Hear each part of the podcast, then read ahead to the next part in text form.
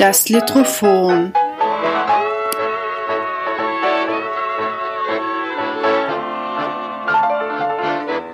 Der Mikropodcast über Literatur in und aus Österreich.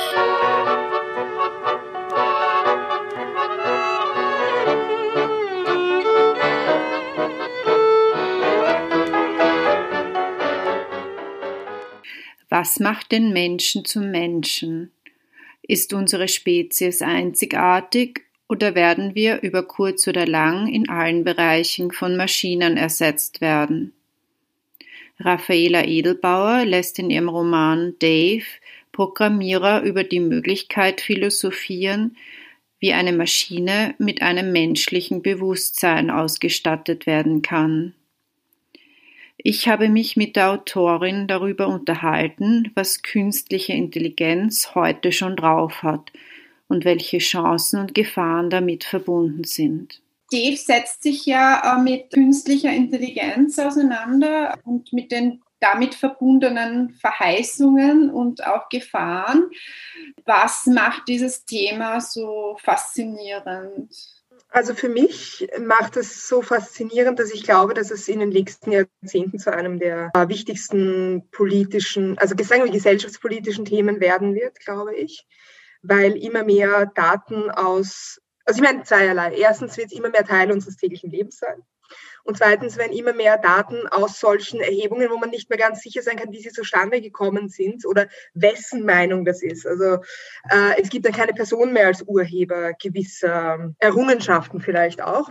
Und deswegen glaube ich, dass das ein sehr, sehr wichtiges Thema werden wird. Und das wollte ich einfach literarisch und auch bis zu einem gewissen Grad philosophisch einfach behandeln. Und zwar auf eine Art, die nicht Technik verwendet in einer Weise, wie es sie noch nicht gibt oder wie sie spekulativ ist, also wie es eigentlich klassische Science Fiction macht. Manchmal, ich meine, Science Fiction ist ein wahnsinnig breites Feld, aber sondern auf eine Art, die heute schon so stattfinden könnte eigentlich. Mhm, das heißt, das, was hier geschildert wird in dem Roman, äh, diese Entwicklungen gibt es eigentlich heute alle schon. Es gibt jetzt nichts, was dermaßen absurd wäre oder, oder, oder so weit fortgeschritten, dass man sich nicht vorstellen könnte, dass das nicht heute bei entsprechendem Aufwand möglich ist, ja. Mhm. Ich nehme an, du hast ja auch ziemlich viel recherchiert äh, auf dem Gebiet. Was hat dich denn da am meisten überrascht oder vielleicht sogar schockiert? Eigentlich hat mich am meisten die Naivität schockiert, wenn man so möchte. Also es gibt jetzt nichts, Technisches, wo ich gesagt hätte, es ist unsäglich, dass das möglich ist. Ich meine, manche Sachen wundern mich schon so ein bisschen. Zum Beispiel, dass meine, meine, meine Garmin-Uhr kann allein von meinem Puls und meiner Körperwärme oder irgend sowas meinen Zyklus bestimmen, was ich ein bisschen creepy finde. Vor allem, was jetzt mit diesen Daten geschieht, ist ja schon ein bisschen seltsam, aber, aber das ist jetzt nichts, äh, was mich jetzt von, von den Socken mhm, äh, bringen würde irgendwie. Aber was mich schockiert hat, ist, wie viele Jahrhunderte jetzt schon Menschen glauben, dass wir ganz kurz davor stehen, äh, die technische Singularität zu finden oder den Quantencomputer zu finden und so weiter. Und obwohl sich das dann immer jahrzehnteweise verschiebt, stellt halt selten jemand Grundsatzfragen ähm, darüber, ob das überhaupt möglich ist. Das finde ich ein sehr faszinierendes Thema, das ich, glaube ich, in Dave auch immer wieder angeschnitten habe. Ja, also wie schwierig es eigentlich auch ist, einen, einen Menschen zu imitieren oder das, was ein Mensch alles machen kann, wie viele äh, Gigabyte Speicher man da braucht eigentlich dafür, äh, um ähm, einen Menschen genau, nachzuahmen ja. mit einer Maschine. Ja, und wie schlecht es dann eigentlich diese Nachahmung noch immer ist, dann in verschiedenen mhm. Gebieten. Also. Du meinst jetzt die Naivität auch der Wissenschaft oder der Forschung? Äh. Eigentlich schon. Ich meine auch die eigene Naivität ähm, mhm.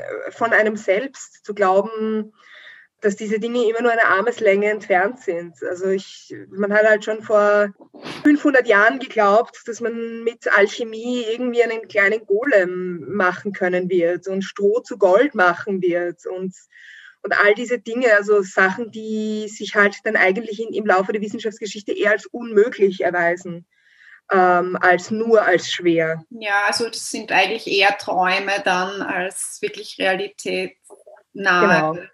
Aber man kann es halt nie genau wissen, ob etwas ein Traum ist oder ob etwas in der Zukunft in die Realität kommen wird. Also sowas wie das Internet hat ja niemand vorausgesehen. Jetzt habe ich eine ein bisschen provokante Frage. Warum ist Dave, warum hast du dich dafür entschlossen, Dave zu einem Mann zu machen? Beziehungsweise ist künstliche, hat künstliche Intelligenz überhaupt so etwas wie ein soziales Geschlecht? Äh, oder hat sich das einfach aus der Geschichte heraus ergeben? Ähm, also die banale Antwort ist, dass ich viele historische Vorbilder hatte. Das kommt auch relativ rasch in, diesem, äh, in dieser Fresko-Szene vor, wo diese realen äh, vier Erfinder der, also diese Original Hackers, wie mhm. sie sich genannt haben, vorkommen. Ähm, und es gibt einfach wahnsinnig wenige, wenige weibliche Vorbilder, was das betrifft. Also ist, ich würde schon sagen, es ist so ein bisschen eine Mischfigur, wo ich verschiedene historische Figuren eben miteinander verwoben habe äh, deswegen hat sich das einmal zuerst aufgedrängt mhm. und dann versuche ich zweitens ähm, halbwegs abzuwechseln in meinen Romanen. Also in Das flüssige Land war die Protagonistin eine Frau, und jetzt habe ich einfach einen, einen Mann draus gemacht. Es ist wirklich so schwer, diese Frage zu beantworten, ohne, ohne vieles vorwegzunehmen von der Geschichte, dass ja. die Leserinnen selber, selber herausfinden sollten. Aber es hat sehr viel damit zu tun, dass diese Hauptfigur sich in vielen anderen Figuren widerspiegelt, sagen wir so. Mhm. Ja, oder vieles, vieles von dem, als was sie sich sieht, in anderen Figuren verkörpert ist eigentlich. Und deswegen ist äh, vieles von, viele von der Belegschaft sind halt Männer, seine, viele seiner Freunde. Ähm, aber ich habe mich nach Leibeskräften bemüht, also immer eine Ingenieurin und eine Programmiererin auftreten zu lassen und den Pfleger und so weiter. Also ich habe versucht, es ein bisschen auszugleichen, aber klar, es ist, wenn man so eine gravierende Entscheidung trifft, dann funktioniert es nie ganz. Ja, ja, es erscheint ja eigentlich eh logisch, aber gleichzeitig fragt man sich dann halt als Leserin, warum ist es eigentlich so logisch? Und daraus ist halt dann eigentlich äh, die Frage entstanden. Du hast ja da quasi so eine, eine eigene Welt erschaffen. Also ich, ich fand ja auch äh, die, die Sprache ähm, war ja auch sehr angepasst, ist ja auch sehr angepasst an, an die Situation. Also ich fand die Sprache sehr mechanisch eigentlich, also den Ausdruck der Figuren zum Teil. Äh, sie sind ja auch sehr abgeschlossen, sage ich einmal, in diesen, in diesen äh, Betongebäude. Äh, ähm, wie, wie hat sich das denn entwickelt oder hast du da, ähm, hast du dir das aufgezeichnet auch, dieses, äh, diesen Betonkubus oder wie, wie ist die Idee dazu entstanden? Mhm, ich habe, ich hab, glaube ich, sogar einen, eine, einen Grundriss anfertigen lassen von einem Grafiker. Äh, wie die Grundidee entstanden ist, ist, dass ich das Gebäude eigentlich sehr stark an die Hälfte der Inspiration stammt aus philosophischen Fällen und die mhm. Hälfte stammt aus äh, historischen Computern. Also das Äußere des Gebäudes zum Beispiel ist dem, ist dem Deep Blue Computer, dem Schachcomputer, der Gary Kasparov besiegt hat, mhm. nachempfunden, weil ich habe immer wieder so Easter Eggs eingebaut. Also sozusagen, dass jemand, der Informatik studiert hat, quasi genauso wie jemand, der ähm, noch nie was zu tun hatte mit, mit künstlicher Intelligenz, immer wieder neue Sachen dran finden können. So. Ähm, deswegen sind da so einige Insider drin quasi. Und dann das andere ist, dass ich mich sehr an, das kann ich glaube ich schon sagen, an platonistischen Modellen von unten und oben orientiert habe. Das heißt, oben ist das Vergeistigte, unten ist das Materielle, unten sind die Fabrikshallen, oben sind die äh, Gehirnarbeiter sozusagen. Also so hat sich das eigentlich entwickelt. Ähm, ich musste immer wieder durchgehen mit meiner Lektorin, um die topografischen Verhältnisse wirklich plausibel zu machen. Das war nicht einfach. Und auch die, die Skala richtig hinzukriegen. Also quasi mhm. wie eng die leben teilweise und dass das dann einen Kilometer lang ist und einen Kilometer breit ist. Also sich solche Sachen auszurechnen, das hat schon einiges an, an Arbeit gekostet. Ja, und du hast es eigentlich eher am Anfang schon gesagt, aber ähm, dass es schon vieles äh, der technischen Entwicklungen, dass die eigentlich schon da sind. Äh, könntest du dir vorstellen, dass einige dieser Szenarien äh, in der Zukunft Realität werden? Ähm, Nein, sicher nicht. Das kann ich mir nicht vorstellen. Ich meine, ich hoffe halt, dass irgendwie die, dass die Klimaerwärmung, die mir recht viel Sorgen macht und die Überbevölkerung, dass die so halbwegs in Schach gehalten werden und dass wir nicht wirklich irgendwann mal nur noch drinnen leben müssen zum Beispiel. Aber auch dann kann ich mir nicht vorstellen, dass es in riesigen kollektiven Hallen stattfindet oder sowas. Also ich glaube, da wird man doch noch in den Einfamilienhäusern, die haben noch ein bisschen mehr Zukunft. Ähm, andere Sachen. Na, tatsächlich, ich, ich verstehe, warum Leute es so lesen, als wäre es eine Zukunftsvision.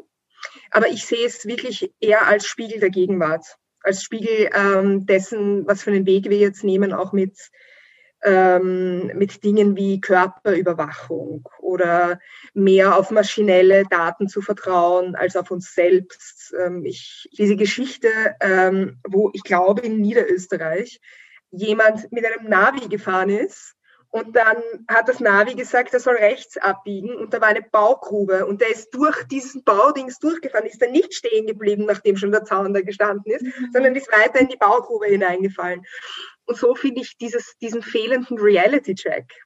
Mhm. Auch wenn man jetzt zum Beispiel diese, diese Fitness-Tracker oder sowas trägt. Ich finde das teilweise wirklich, wirklich bizarr, dass Leute sich sagen lassen, wann sie ein Glas Wasser trinken. Mhm. Also, also so quasi das Ersetzen ohnehin schon vorhandener Dinge. Finde ich total bizarr. Und dann gibt es natürlich wieder andere Positivbeispiele, wo es was nicht, wo was nicht geht, das, ähm, wofür Menschen ewig lange brauchen würden. Also große Berechnungen oder mhm. statistische Auswertungen oder sowas, da kann es ja auch wahnsinnig sinnvoll sein, aber es braucht, glaube ich, immer einen Letzt-Check durch den Menschen. Das ist vielleicht so ein bisschen die Gefahr, die ich sehe.